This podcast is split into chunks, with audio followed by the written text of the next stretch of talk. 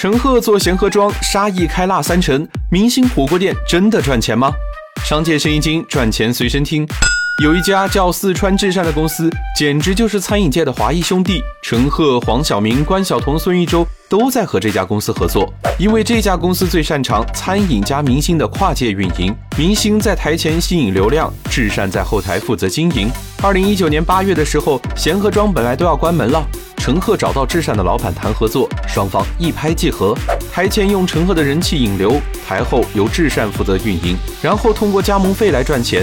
这是至善的标准玩法，不断和当红明星合作，推出明星餐饮品牌。郑恺的火凤祥，沙溢的辣三陈，玩的都是同样的套路。这里给那些餐饮店老板提个醒：不要看贤合庄烧江南那么高的播放量，就觉得自己也要邀请明星来打卡。先不说明星打卡的费用，别人这就是一个招商加盟的模式，而不是在做门店运营的生意。以贤合庄为例，开一家贤合庄需要交四十八万元的品牌使用费和五万元的保证金。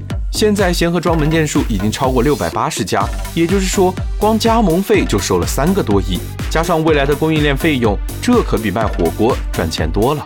利用明星流量孵化高知名度的餐饮品牌，最后通过加盟费快速获利。这就是至善和陈赫们背后的逻辑。那你知道为什么明星餐饮的第一选择是开火锅店吗？